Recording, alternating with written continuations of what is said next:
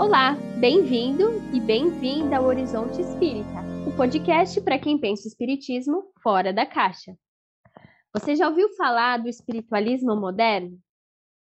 O espiritualismo moderno foi um movimento que se iniciou no século XIX a partir dos famosos fenômenos que aconteceram na casa das irmãs Fox nos Estados Unidos em Nova York. Depois desse evento, ele se propagou por toda a Europa e possibilitou mais tarde o surgimento da doutrina espírita na França. Hoje nós vamos falar sobre esse movimento que preparou o caminho do espiritismo. Seria uma simples introdução ou um processo com a sua própria efervescência social e espiritual? É o que a gente vai discutir nesse episódio. Eu sou a Litza Morim e comigo estão hoje o Rodrigo Farias. Olá a todos e o Eric Pacheco. Oi, pessoal, vamos tirar mais um podcast. Rodrigo, você que é pesquisador, né, historiador da história dos Estados Unidos e também do Espiritismo, fico pensando que se deparar com essa história de um movimento espiritualista que surge nos Estados Unidos deve ser particularmente instigante para você. É, conta pra gente, então, como que você começou estudando esse assunto e o que, que você, o que, que mais te chamou a atenção sobre a história do espiritualismo moderno, que às vezes aparece é, no movimento espírita, nos livros espíritas, como uma linha, né? Só se menciona que aconteceu aquele fato na casa das irmãs Fox e não tem nada mais de muito significativo na literatura mais é, consumida, né, pelos espíritas. É, pois é, a gente não sabe quase nada do espiritualismo moderno, né? É, mal se ouve falar, né? E quando se ouve, é muito pouco. Uh, bom, respondendo a sua pergunta, Litsa, eu conheci um pouquinho do espiritualismo moderno, como eu leio muito isso em inglês, eu sempre penso em moderno espiritualismo, né? Uh, pelo livro do Arthur Conan Doyle, é, História do Espiritualismo, que só ganhou essa, esse título, né, essa tradução, que é a correta, é, recentemente numa edição pela FEB.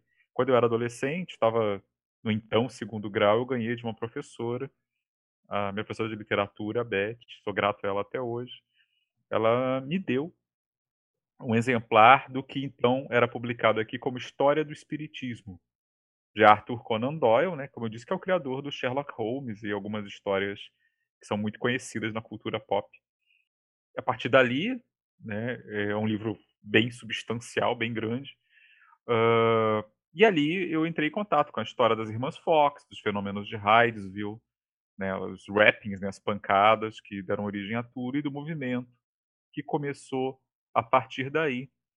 E, e é interessante porque o Conan Doyle, ele, para quem, para um espírita iniciante, como eu era naquela época, ele só fala de Kardec quando ele fala da Europa, né, da Europa continental, lá para o final do livro, e fala muito pouco. Então, era uma abordagem completamente diferente do que eu conhecia, e isso é, sempre me deixou muito curioso. Mas, infelizmente, não havia muita coisa, não que eu conhecesse, pelo menos à época, sobre isso por aqui, a não ser, como você disse, muito marginalmente, alguns livros espíritas. E depois, né, muitos anos depois, quando eu cresci, cresci inclusive academicamente, profissionalmente, que eu pude é, tentar saber um pouco mais por minha própria conta a, a esse respeito. E como você disse, eu me tornei estudioso da história americana, né?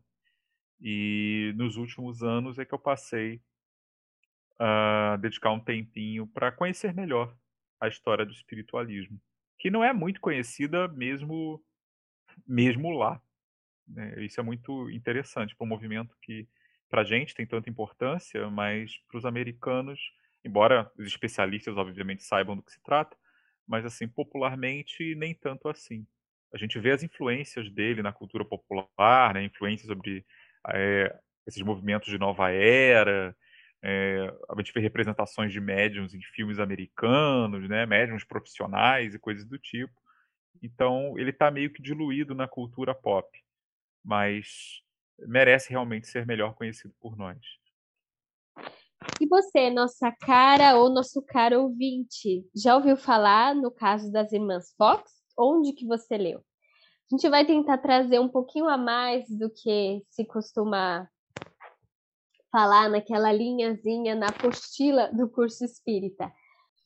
Se sabe que existia uma família na cidade de Hydesville e dentro dessa família, é, duas irmãs pequenas, Kate e Margaret Fox, elas tinham 12 e 14 anos, respectivamente, começaram a ouvir ruídos nas paredes. Aparentemente, elas estavam envolvidas de alguma forma é, com esses ruídos. E a investigação da família leva, levou à ideia de que esses barulhos seriam inteligentes. Eram batidas nas paredes, nas mobílias, uma casa rural, né, que alguém poderia suspeitar que era naturalmente cheia de rangeres de coisas. Bom, esses barulhos que estavam acontecendo na casa da família foram interpretados como inteligentes, né, como respondendo a perguntas e intenções da família. E com o tempo, tanto eles quanto os vizinhos se convenceram de que, na verdade, quem produzia esses ruídos era o espírito de um caixeiro viajante que tinha sido enterrado no passado no porão daquela casa. Pelo que se sabe, o corpo desse caixeiro viajante, desse comerciante, nunca foi encontrado no, no porão daquela casa. Entretanto, a pressão social que foi acontecendo em torno da família Fox, a expectativa de que um espírito estava se comunicando, é, fez com que as meninas fossem levadas para viver em outro lugar, em, em, Rochester, com a irmã mais velha, que era a Anne Lea Fish. Mas lá elas passaram a realizar aquilo que a gente conhece hoje como sessões mediúnicas. Né? Passaram a se comunicar com o além, participavam dessas sessões pessoas é, envolvidas na religião Quaker, que era uma forma de protestantismo muito presente nos Estados Unidos naquele período. E esses, essas pessoas, além de entusiastas pela comunicação com os espíritos, além de pessoas envolvidas com a religião Quaker, muitos deles também eram ativistas é, pelo movimento abolicionista da escravidão negra nos Estados Unidos. Então, lembrando que naquele período, nesse período que a gente está falando, a escravidão ainda existia nos Estados Unidos e também no Brasil. Ah, um dos locais onde aconteceram essas sessões era na casa da Amy e do Isaac Post, que eram Quakers, que eram abolicionistas, que eram amigos próximos da família Fox. E as sessões foram feitas nessa casa, que era também local de hospedagem para escra escravizados que tinham fugido e também para pequenas palestras abolicionistas. Então a gente já vê aí um, que no mesmo local, a casa do, do Isaac e da Amy Post, aconteciam sessões mediúnicas com as meninas Fox e também preleções abolicionistas, hospedagens de escravos que tinham fugido.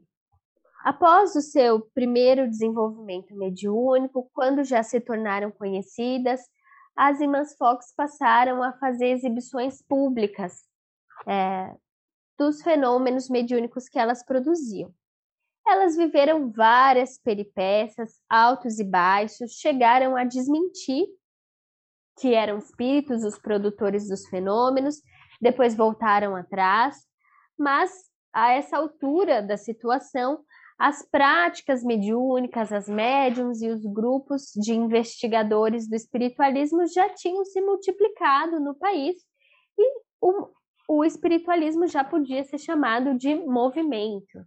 A gente pode até é, fazer o questionamento, né? Era um movimento religioso, era um movimento científico. Tem um aspecto interessante que a historiadora Anne Browd ressalta, que é o fato de que os espiritualistas chegaram a fazer uma petição para o Senado dos Estados Unidos pedindo que a questão da vida após a morte fosse investigada cientificamente. Então, existia uma crença no poder da ciência, existia uma expectativa de que esse contato com o além pudesse ser demonstrado pelo método experimental.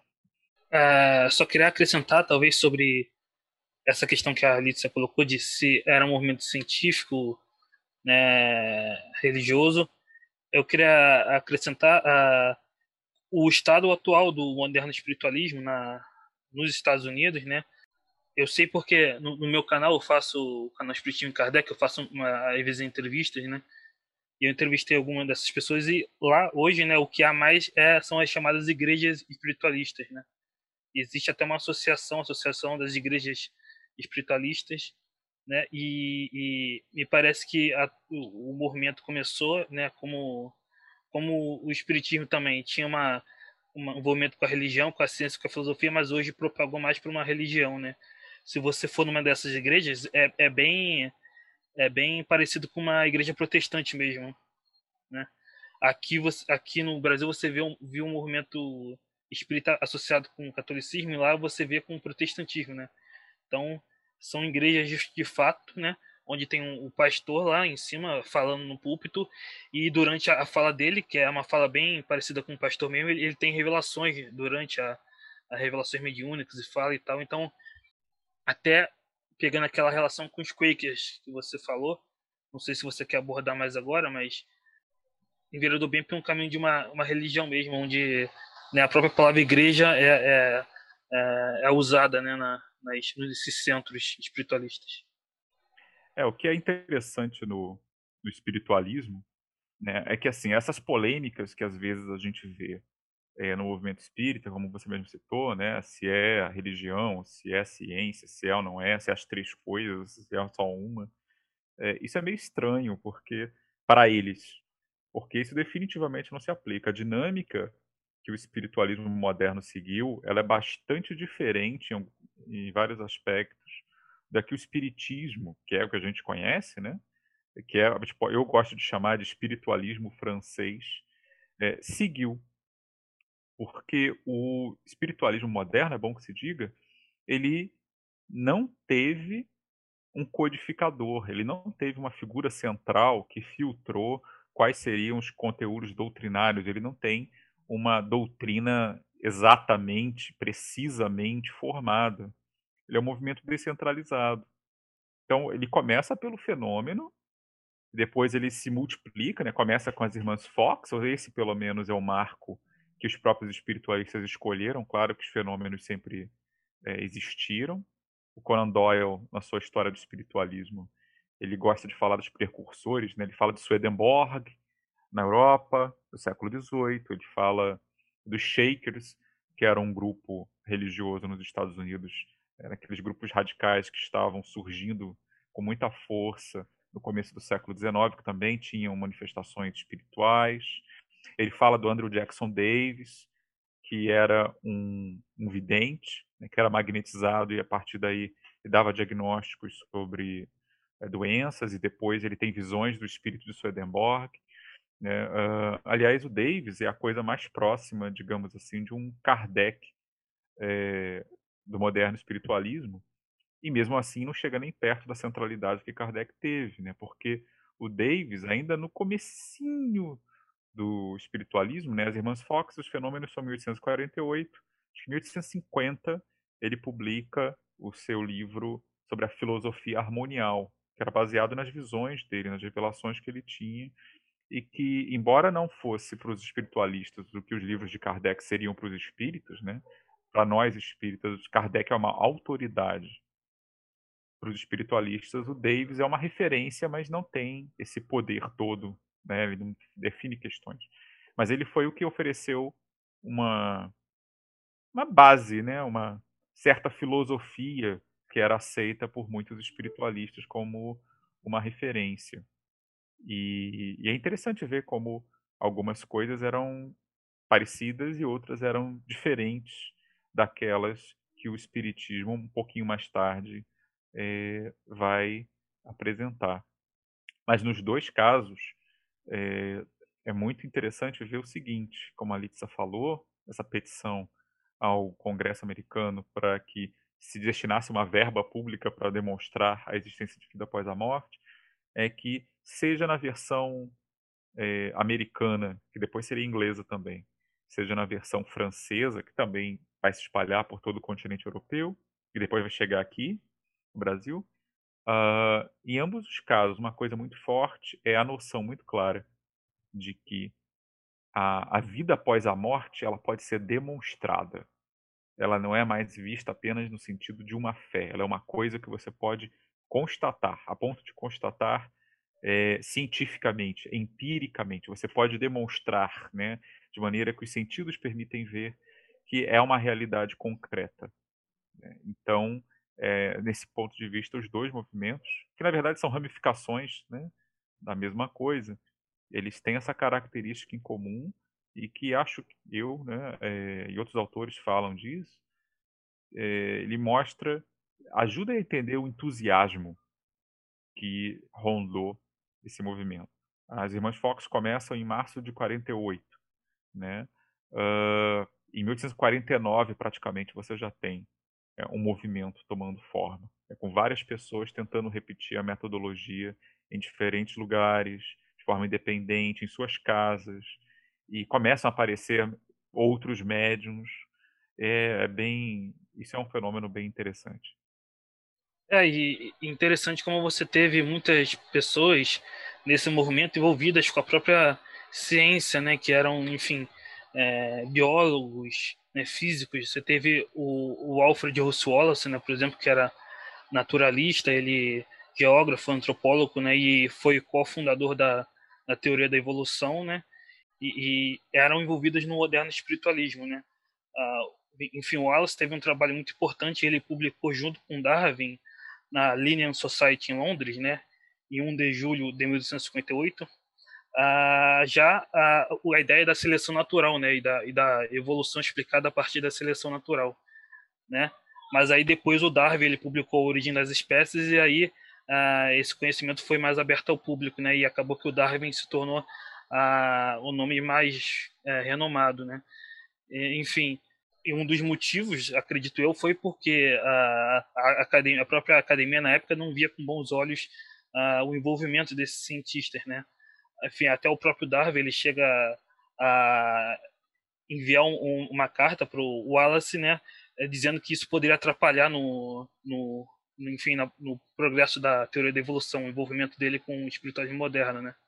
Sem falar no William Crookes, né, que era químico, físico, né, enfim, de Londres, né, e tem o famoso caso das aparições da é, espírito Kate King, né, que ele investigou nessas materializações, aparições e enfim ele também foi foi é o inventor dos, dos tubos de raio catódicos, né?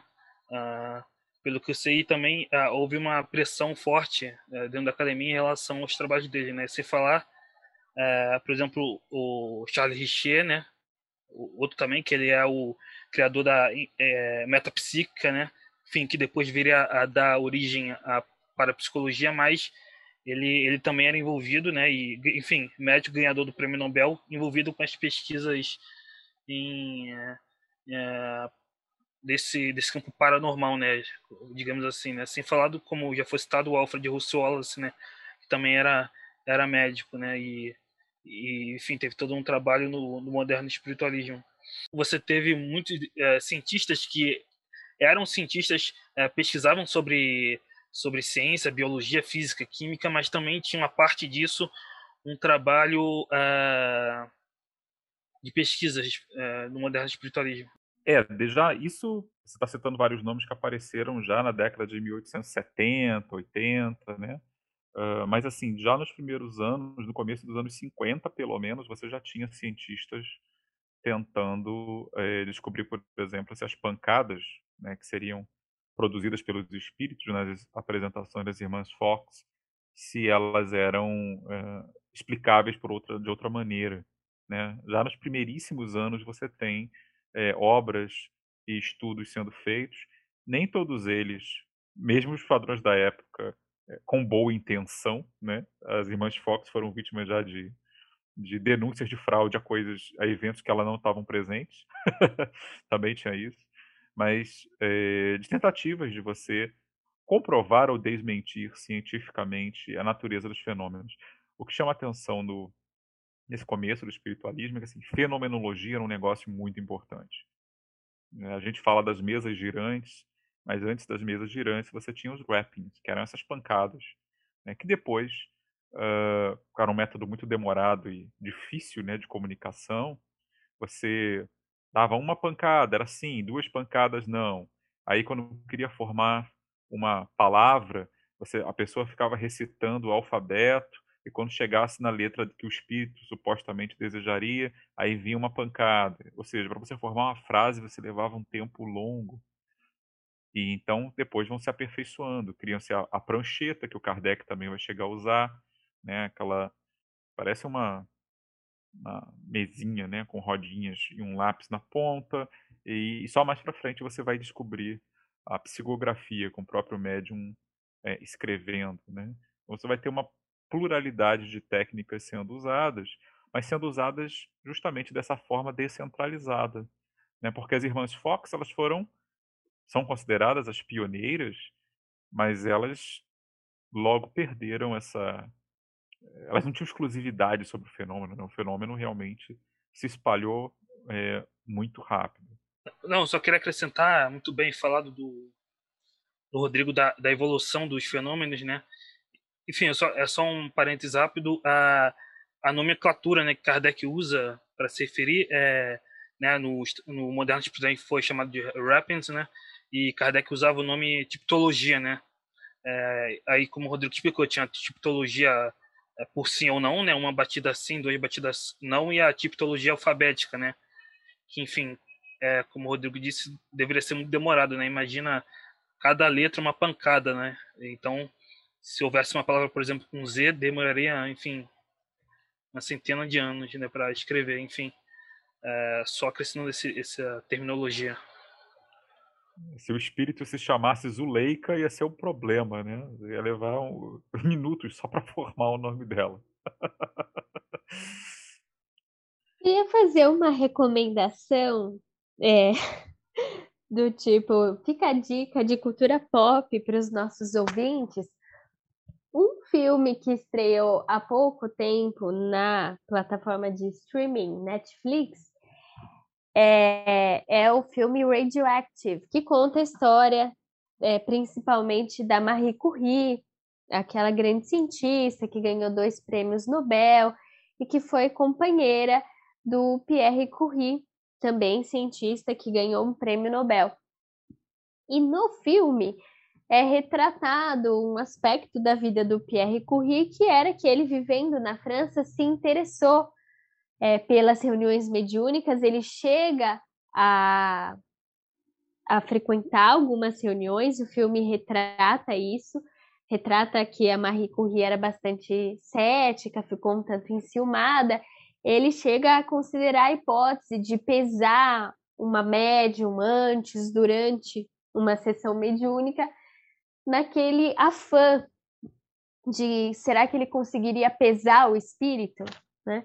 Essa parte, é, essas especificidades da relação do Pierre Curie com, com as sessões mediúnicas, com espiritismo, espiritualismo, é, eu não, não sei dizer se são licenças poéticas, né, ou retratos fidedignos, mas eu acho que ajuda a gente a perceber o retrato dessa época, que é uma época de muito entusiasmo com a ciência, né? Mas também que no qual esse tema da comunicação com os espíritos ele cresce, ganha a atenção de muita gente, até mesmo de um notável cientista como Pierre Curie, além de todos esses que vocês mencionaram é, anteriormente. mas eu queria falar também, fazendo reflexões né, sobre esse aspecto, qual é o significado religioso do espiritualismo moderno? O que, que ele foi? Foi uma revelação? Ele trouxe ganhos? Né? Acho que a gente poderia ir começando por esse caminho. Por um lado, eu queria falar algo que a gente repete aqui, né? Algumas vezes, que essa ambição de provar a existência do espírito cientificamente, a gente pode dizer que, que ela precisou ser bastante reformulada no século XX e no século XXI, porque a ciência se modificou muito. É, eu, sendo frequentadora de sessão mediúnica e sendo uma pessoa com alguma inserção no campo científico, é, eu sei que, embora a gente vá numa reunião mediúnica e veja coisas muito convincentes, sempre é possível haver uma outra interpretação sobre o que está acontecendo lá. E, e, e eu estou longe de achar que não seria possível investigar essas comunicações científicas mais a fundo, né?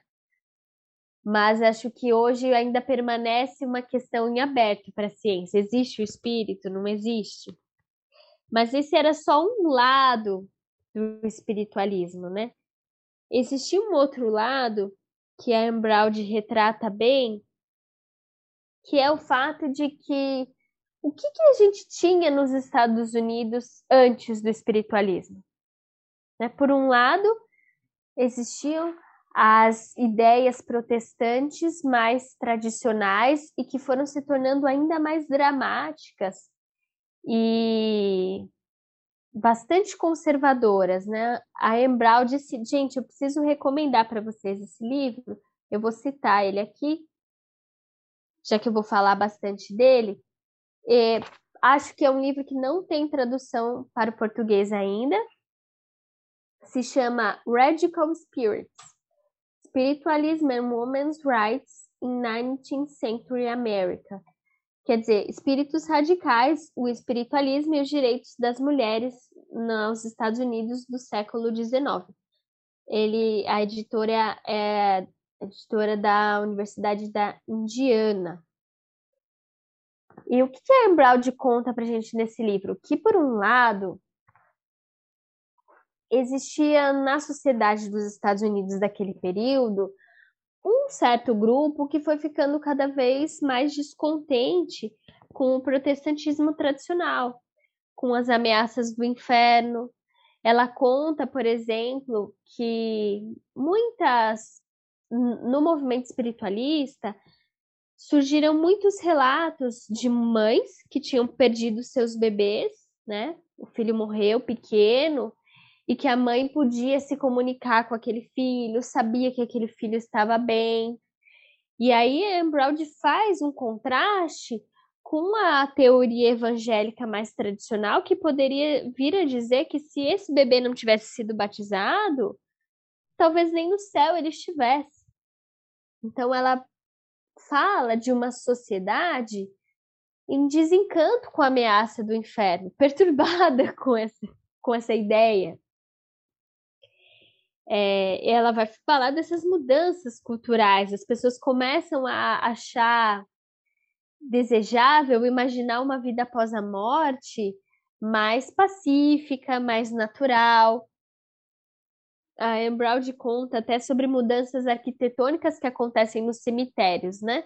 Até um determinado momento existiam só aqueles cemitérios bastante suntuosos no meio da cidade, cheio de monumentos. E de repente, no século XIX, começam a surgir aqueles cemitérios ah, afastados da cidade, que são num campo. Tudo isso tem a ver com mudanças culturais que começam a especular se a vida após a morte não seria diferente. Bom, é, vamos ver então é, o que estava acontecendo, né? Porque se sempre houve médiums, por que, que as irmãs Fox decolaram, né? Por que, que elas fizeram sucesso e acabaram meio que involuntariamente criando um movimento? Os Estados Unidos de 1848 estavam vivendo o que os historiadores chamam de o segundo grande despertar, que é um movimento de, de reavivamento religioso. O que, que isso significa? É um, exatamente o que o nome diz, é um movimento de trazer a religião né, e no nível da população em geral e dar uma reavivada, uma reenergizada no espírito religioso.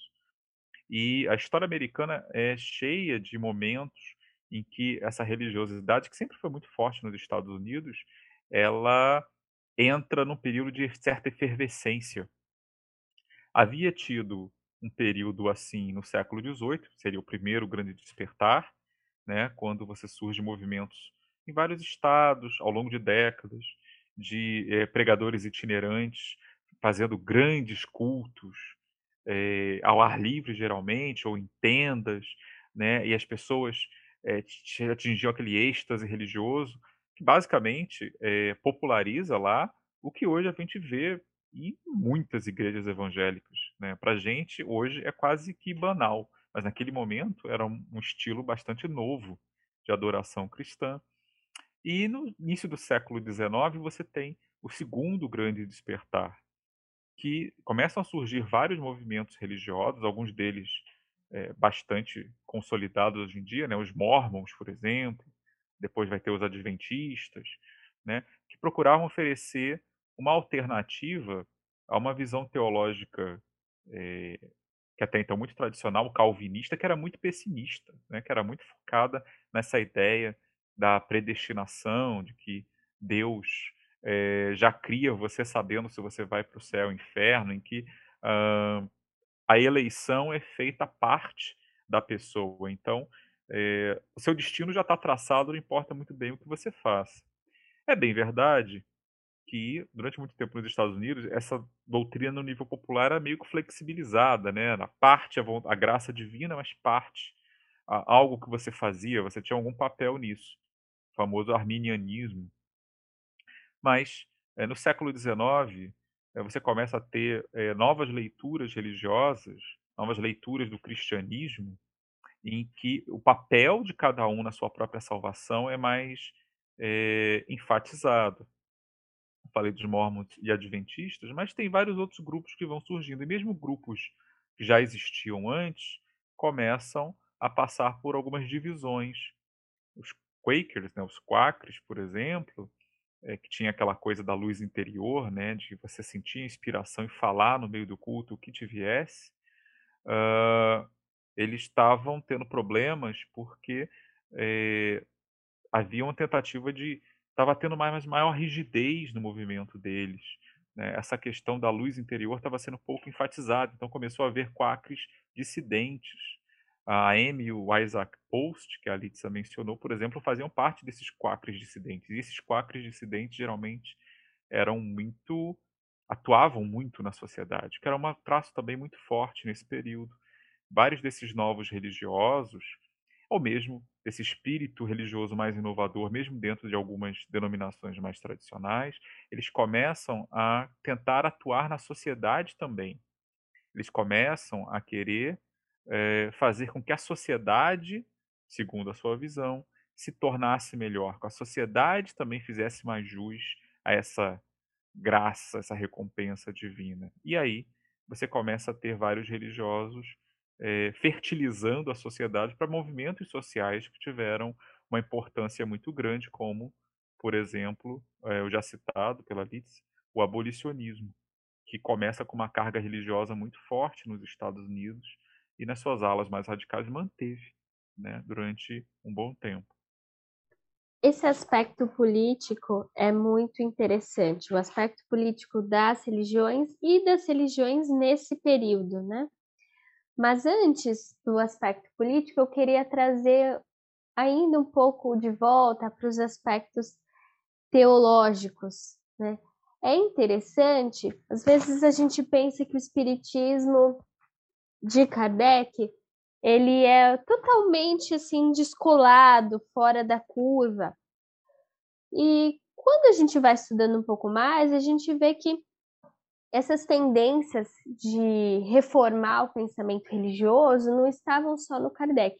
Para mim, foi uma surpresa muito feliz descobrir que existia já nos Estados Unidos denominações, naquela época, século XIX, de, denominações protestantes conhecidas como unitaristas. O que, que significa isso? Eram grupos que não acreditavam naquela ideia católica e, e, protestante mais tradicional de que Deus é o Pai, o Filho e o Espírito Santo. Então, para eles, Deus era um só.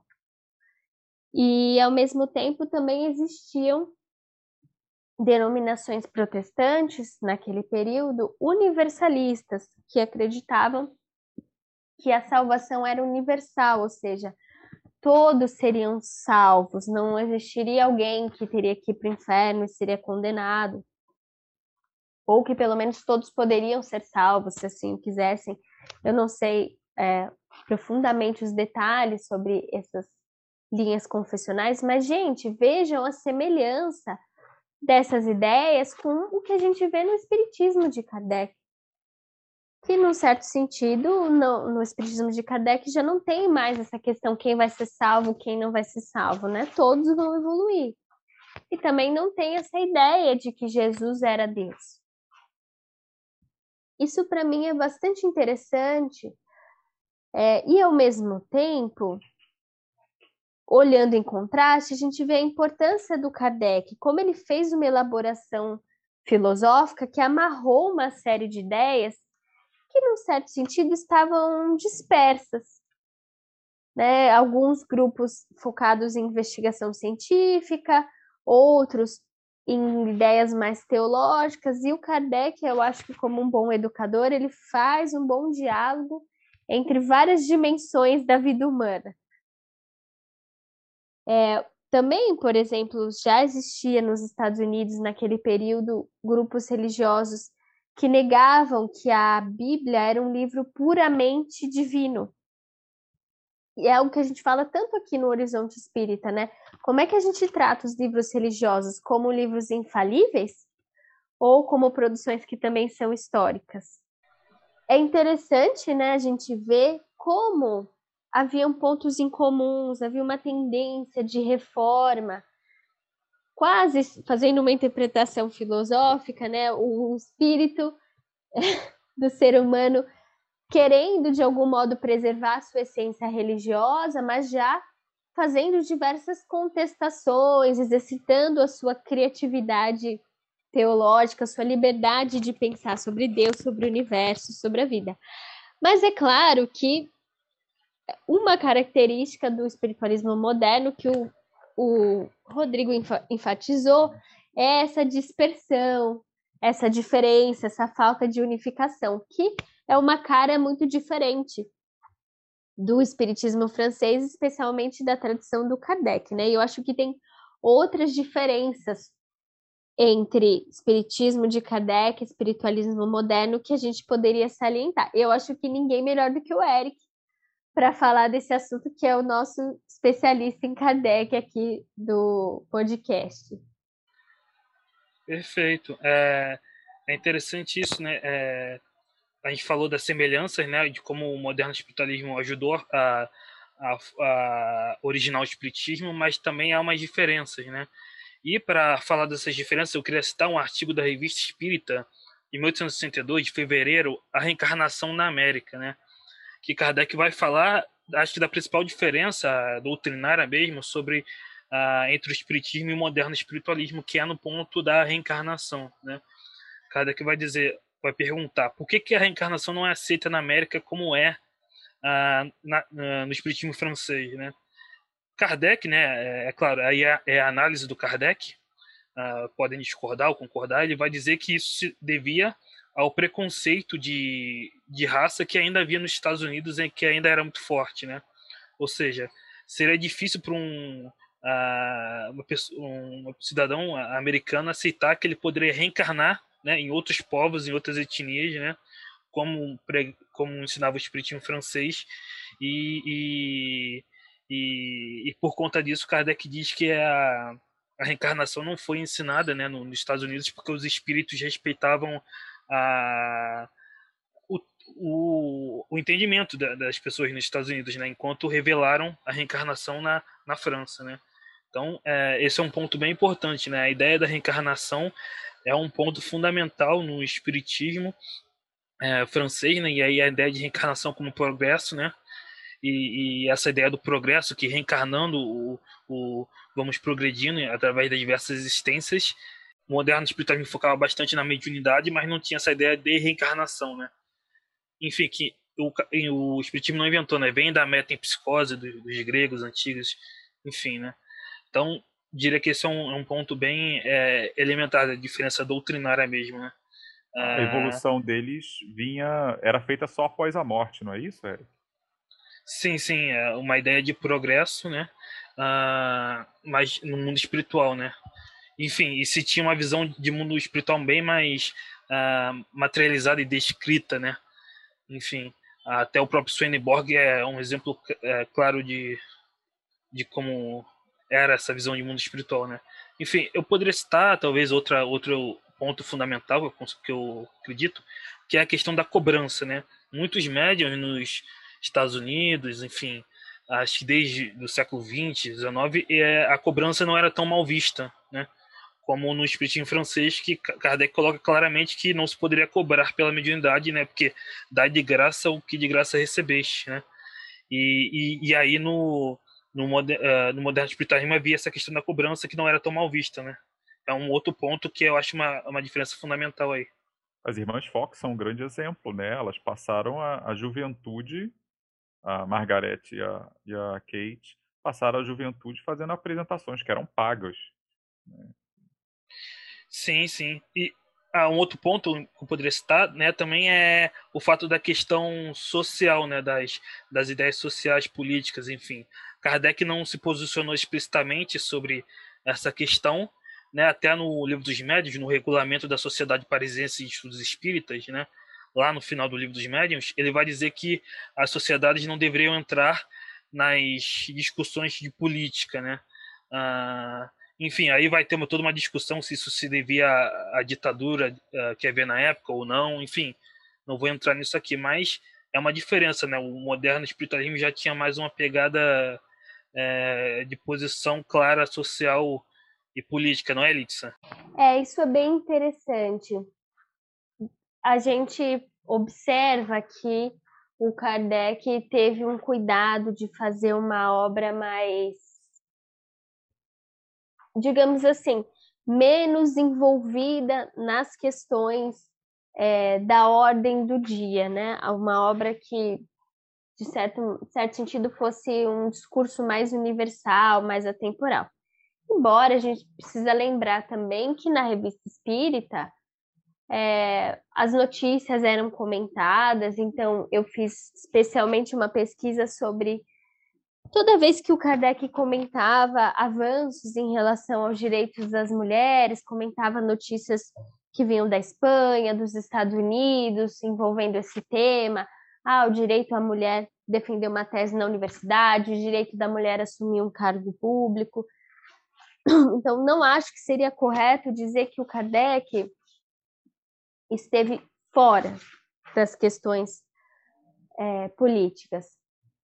Mas talvez a gente poderia lançar a hipótese de que entre os espiritualistas nos Estados Unidos, as questões políticas estavam ainda mais presentes e marcadas.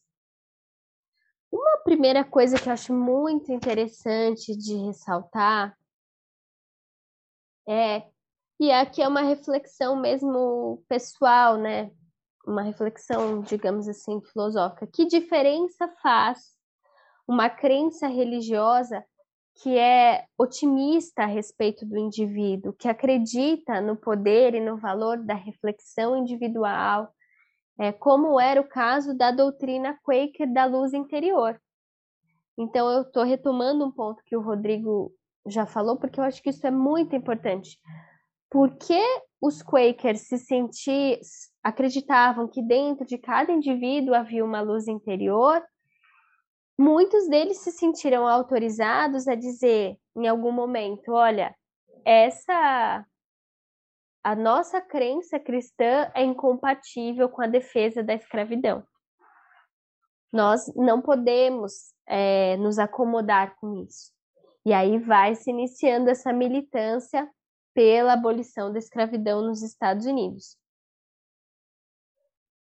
E é bem interessante que de observar que em muitas revistas, muitas revistas espiritualistas do momento faziam propaganda anti-abolicionista e recebiam cartas com críticas dos espiritualistas, principalmente da região sul dos Estados Unidos, que era uma região é, que defendia mais ardorosamente a escravidão, e eles reclamavam, mas mesmo assim as revistas continuavam a dar voz para isso.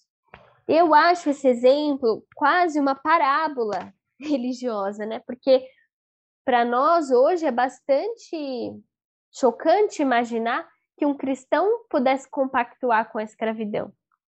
E é exatamente isso que estava sendo discutido no período. Né? Por outro uma... lado, pode falar, Rodrigo. Só uma observação sobre isso.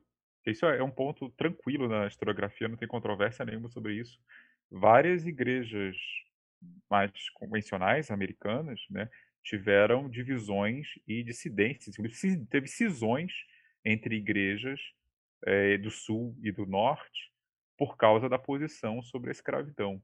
Então, é, tem até um historiador chamado Mark Knoll, né, que escreveu sobre um livro muito interessante chamado A Guerra Civil Americana, né, que foi grande parte por causa da questão da escravidão, é, a guerra civil como problema teológico, por conta disso.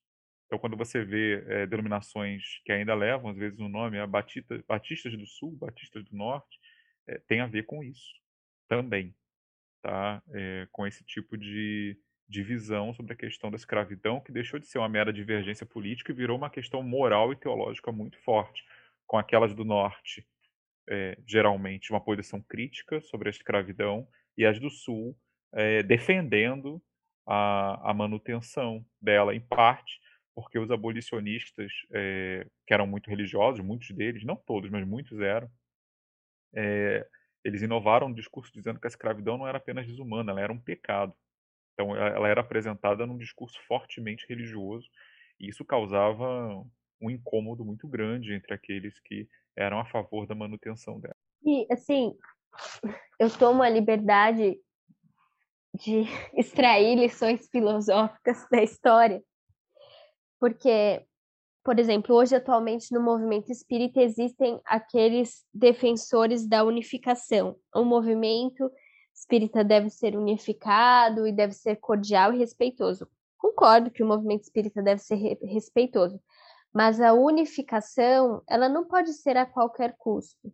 A unificação não pode ser sinônimo de ocultação dos debates, de evitar que se tomem posições quando essas posições são éticas, são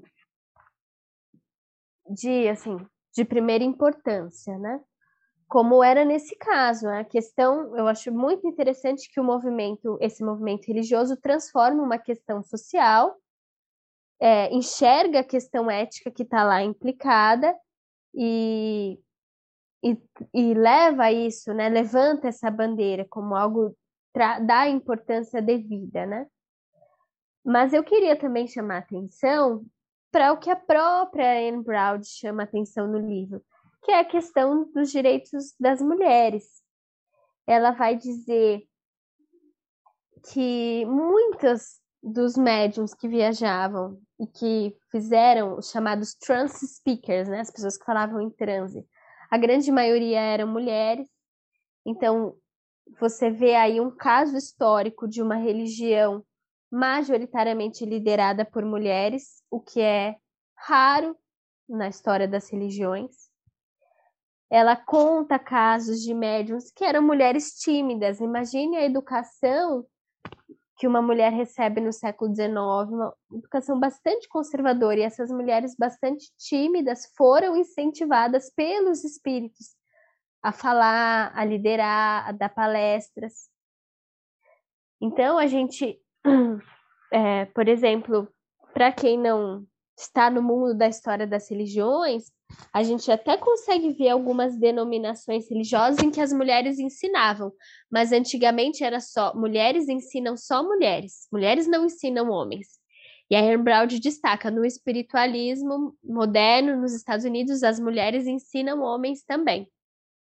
E as revistas é, espiritualistas vão apoiar a causa dos direitos das mulheres, as convenções espiritualistas vão receber ativistas falando pelos direitos das mulheres, então é, dá espaço. É como se, por exemplo, hoje num centro espírita ou no movimento espírita a gente recebesse pessoas para falar sobre os direitos dos animais, ou sobre os direitos humanos, ou sobre os direitos da população LGBT+.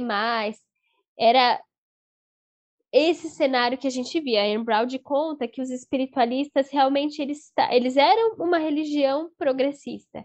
A maioria dos espiritualistas defendiam muitas causas progressistas, não só abolicionismo, não só direito das mulheres, mas também reforma na, nas, nos códigos de vestimenta, vegetarianismo, socialismo, é, algumas formas de não cooperação com o Estado. Então, uma série de reformas sociais, porque eles acreditavam que realmente o espiritualismo inaugurava uma nova era, que parece muito o que a gente chama de fase de regeneração, né? E que por causa disso eles deveriam adotar essas essas militâncias, né? Uh, a historiografia clássica é surpreendente, né? O espiritualismo ele não tem uma historiografia muito grande falando dele, mesmo nos Estados Unidos. Né? É, os livros são relativamente poucos. Você tem muito livro dos espiritualistas, mas livros de pesquisadores contemporâneos falando sobre ele não são tantos assim. E, e de fato tem essa essa pegada progressista que você mencionou, né, que é Embrold, que escreveu em 89, e vários outros autores confirmam.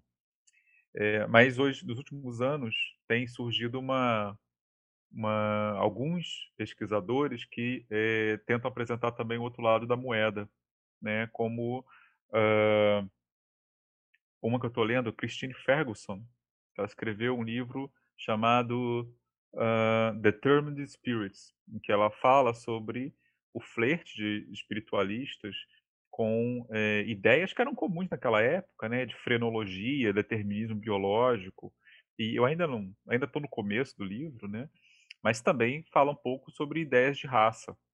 Então, é ao mesmo tempo uh, os espiritualistas eram muito avançados em alguns aspectos, mas isso não os isentava de ideias que hoje é, também eram consideradas é, obsoletas, superadas e retrógradas. Não você podia ser, ao mesmo tempo, digamos, um abolicionista, né, ser contra a continuidade da escravidão, razões humanitárias, espirituais, e às vezes isso não significava que você acreditasse na igualdade racial da maneira como a gente entende hoje, por exemplo. Né? Isso, é, isso, é, isso é bem interessante, essas contradições. Né? E, e, só citando mais um nome que eu acho que mere, merece menção, Lídia, que você falou da questão das mulheres, que a primeira candidata à presidência nos Estados Unidos, primeira mulher candidata à presidência, Victoria Woodhull, ela era médium era presidente de uma organização espiritualista, né, que não durou muito tempo porque os espiritualistas eram contra organizações. Não havia FEB versão espiritualista, nem nada parecido. Mas ela, a que houve, ela presidiu durante um tempo e ela se lançou candidata à presidência dos Estados Unidos e ela também militava como direito das mulheres, era dona de uma agência de corretagem na bolsa de valores naquela época, uma agência para mulheres. E ela lançou a revelia dele sem consultá-lo, né, como vice na sua chapa, o famoso, né, é, ativista e um dos grandes nomes é, americanos do século XIX, né, também ex-escravo, né, e tornado ativista abolicionista, o Frederick Douglass. O Douglass não aceitou a candidatura, pelo que se soube, foi lançada para chamar atenção. É, infelizmente, naquele momento, em 1872, uma candidatura feminina não era nem um pouco viável, mas é, ela lançou assim mesmo. E, e foi um movimento bem interessante. Então ela entrou para a história e ela era uma médium espiritualista. Justamente porque era no espiritualismo que a mulher, como você disse, tinha esse espaço que ela não tinha em outras áreas da sociedade. Né? Interessante, né, Rodrigo? Acho que a gente poderia até pensar na hipótese se o fato dos espiritualistas nos Estados Unidos flertarem com essas ideias sobre eugenia, teorias de aprimoramento da raça, isso não tem a ver com o entusiasmo deles pela ciência, né? Porque essas ideias eram tidas como científicas. E então fica tudo mais ou menos no mesmo ah, sim, no mesmo balaio. Inclusive, é, a gente encontra essas ideias circulando também dentro do espiritismo, né, em alguma medida.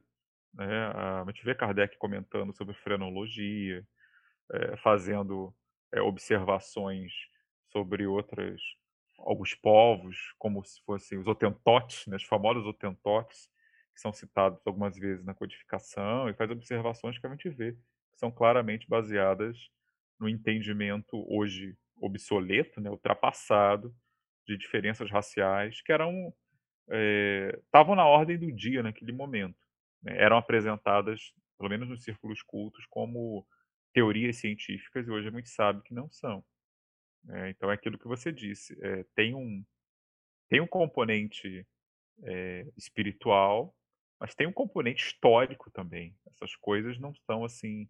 É, não podem ser tão separadinhas assim. Você tem que fazer o esforço de ver aquilo que tem uma validade é, mais atemporal e aquilo que é fruto do espírito do tempo tenho certeza, por exemplo, de que se fosse hoje, né, se Kardec tivesse que fazer a codificação hoje, ou se muitos espiritualistas eh, vivessem nos tempos de hoje, eles dialogariam com as ideias que circulam agora né, e teriam outras visões sobre essas questões.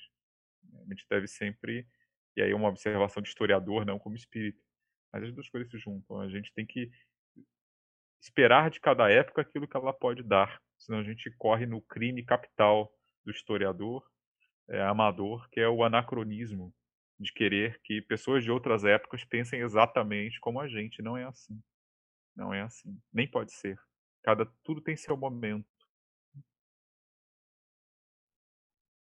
Eu acho que para nosso, os nossos ouvintes, né? Às vezes, eu, bom, sou uma grande entusiasta da história, né? Não à toa eu virei historiadora, pesquisadora da história da educação. Sobre essa questão do movimento espiritualista nos Estados Unidos abrir espaço tanto para a liderança feminina quanto as causas é, que pelas quais as, as pessoas militavam em relação aos direitos das mulheres, né? Acho que não naquela, naquele momento não se usava a palavra feminismo, mas eram causas que hoje a gente chamaria de feministas. Então, eu queria citar algumas aqui. Se pensava em direito a divórcio, né, não era um direito que existia naquele momento, direito à propriedade, então as mulheres não poderiam, não tinham possibilidade de abrir uma conta no banco, é, em caso de separação do marido, também não havia direito à guarda dos filhos. A Embraud ainda relata outras coisas interessantes. Por exemplo, em alguns momentos existiam disputas entre o movimento abolicionista e o movimento que lutava pelos direitos das mulheres. Os abolicionistas achavam que a causa deles era o mais importante e que deveria deixar a luta pelos direitos das mulheres para depois. E outras mulheres militantes pelos direitos das mulheres achavam que a causa delas era a, a mais urgente. E, então a Anne Brown é, comenta ironicamente, né, que ambos os grupos ignoravam a questão da dupla opressão das mulheres negras. E aí já dá para a gente citar aqui é, uma figura, uma personalidade incrível, que é a Sojourner Truth. É, Sojourner Truth, que foi uma mulher negra que nasceu na escravidão, viveu na condição de escravizada por muitos anos até conseguir fugir e ela foge para o Canadá. Ela foi uma mulher assim bastante marcante no momento, porque ela foge para o Canadá, retorna aos Estados Unidos, ela consegue a sua liberdade e vai é, fazer entrar com uma ação judicial contra um homem branco para obter a guarda do filho dela. Então, ela se tornou a primeira mulher negra a entrar com uma ação judicial contra um homem branco. Claro que no momento que ela faz isso, ela já estava amparada por outros é, outras personagens do movimento abolicionista que apoiaram, ajudaram, e ela nesse momento participa também do movimento espiritualista. É, quem quiser procurar mais sobre a Sojourner Truth, tem muito material sobre ela na internet e tem um discurso muito famoso que ela faz numa convenção pelos direitos das mulheres em Ohio. Ela faz um discurso que se chama Anti a Woman e eu não sou uma mulher, em que ela está dizendo isso. Ah, os homens dizem que a gente não deve dar direito às mulheres porque elas são fracas, porque elas precisam é, ser levantadas para uma carruagem, porque elas são delicadas. E ela diz: Mas eu sempre trabalhei como um homem, eu sempre comi como um homem e até apanhei, e eu não sou uma mulher. Então ela traz à luz assim esse problema que hoje na contemporaneidade é super debatido, né? No movimento feminista, que é essa questão da interseccionalidade, das opressões de classe, de raça e de gênero que, que se combinam. Então, assim, é uma personalidade incrível e tem muitas poetas que declamaram esse discurso anti-woman. Eu recomendo muito é, para quem tem interesse pesquisar aí na internet, que vocês vão achar muita, muita coisa legal. Bom, e como tudo chega ao fim, a gente tem que encerrar esse programa, mas vamos deixar dicas para quem quer conhecer um pouquinho mais sobre esse assunto. É, pessoal, vocês recomendam algum livro? Tem, a gente sabe que nem sempre é fácil acessar coisas na língua portuguesa, tem coisas que não são traduzidas ainda, né? Mas e aí, vocês têm alguma ideia para quem está curioso em saber mais sobre espiritualismo moderno, o que, que vocês recomendariam? É, então, eu queria citar o livro do Alfred Russel Wallace, né, um autor que eu citei uh, durante a minha fala e que eu acho bem interessante né, pela importância né, que ele teve para a biologia, mas também para o espiritualismo. E uh, em português tem o, os livros dele traduzidos né, uh, pela editora La Chatre, que é a tradução do Jader dos Reis, e tem esse livro que é o aspecto científico do sobrenatural, que é muito interessante. Ele, ele, ele fala primeiro sobre. Tem muita coisa que você vê aqui nesse livro que depois você vai ver em Kardec, né? Ah, então é interessante ver essa relação. Por exemplo, lá no começo ele fala do, do milagre da ciência moderna, né? Como que o milagre, o sobrenatural, né? É, o, é simplesmente o que a ciência ainda não explicou, né? E depois vai ser revelado por leis, né? O que Kardec vai falar lá, lá na Gênese, né? no capítulo que ele fala dos milagres e tal. Enfim, ele fala de várias coisas, vários casos que estavam ocorrendo, né? Uh, ele, ele, faz um, um, apanhado de casos também e ele fala também interessante do magnetismo animal, né? Que uh, Kardec tinha essa relação com o mesmerismo, mas também havia essa relação no moderno espiritualismo com o mesmerismo no Besmer, né? E interessante também que nesse, nesse livro ele, ele tem uma parte lá no final que fala sobre os ensinamentos morais do espiritualismo, né? Então, o Alfred Russel Wallace é era um autor que, embora tivesse uh, uma pegada mai, maior na fenomenologia, né? Como acho que a maioria dos autores uh, anglo-saxões do moderno espiritualismo tinha uma pegada mais na fenomenologia, né? E o Kardec tinha uma pegada mais na filosofia, uh, na moral, era mais abrangente, mas ele, ele tem aqui, nesse livro, uh, os ensinamentos morais do espiritualismo, né? E é, é, é, é bem interessante uh, ele, ele falando dos diversos ensinamentos morais do espiritualismo e relacionando com, enfim, com a moralidade é, cristã, né? Então essa coisa dessa, dessa do aspecto moral não era só no espiritismo francês, enfim. Bom, eu, bom, já falei do, do livro do Conan Doyle, né? O Conan Doyle tem alguns livros sobre espiritualismo é, publicados aqui, se não me engano pela FEB, são fáceis de achar, mas eu vou indicar agora é, do, duas dicas, né? Eu vou dar duas dicas.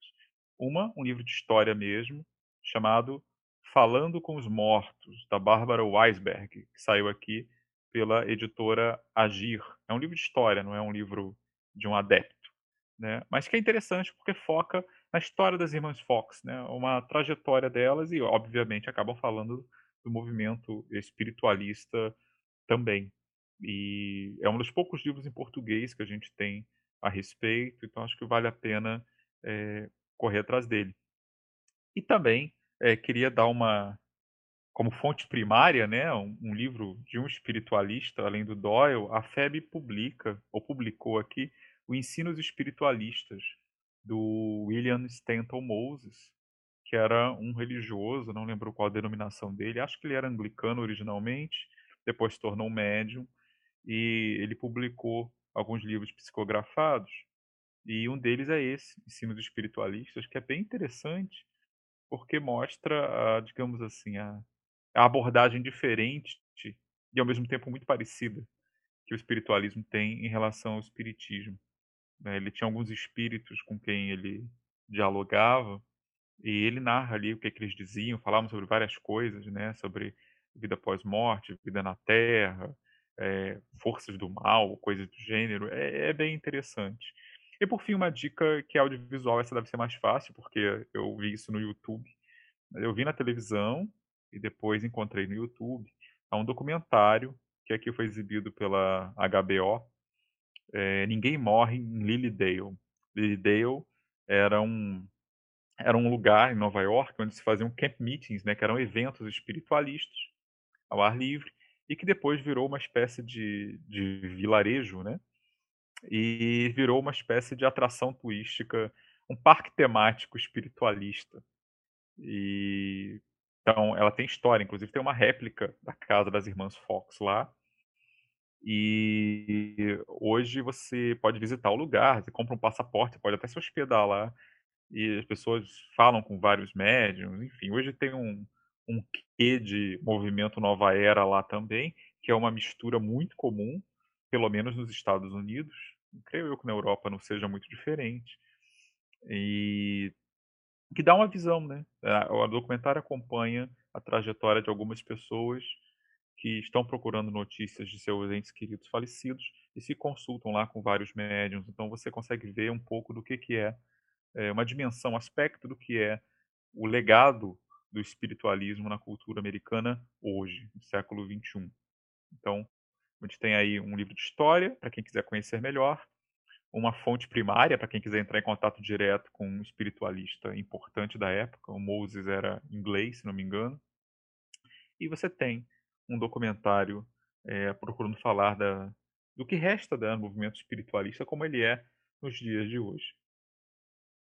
Bom, eu queria recomendar um livro que é uma coletânea de artigos de diversos historiadores do espiritismo, historiadores e pesquisadores também de outras ciências, que se chama Espiritismo em Perspectivas.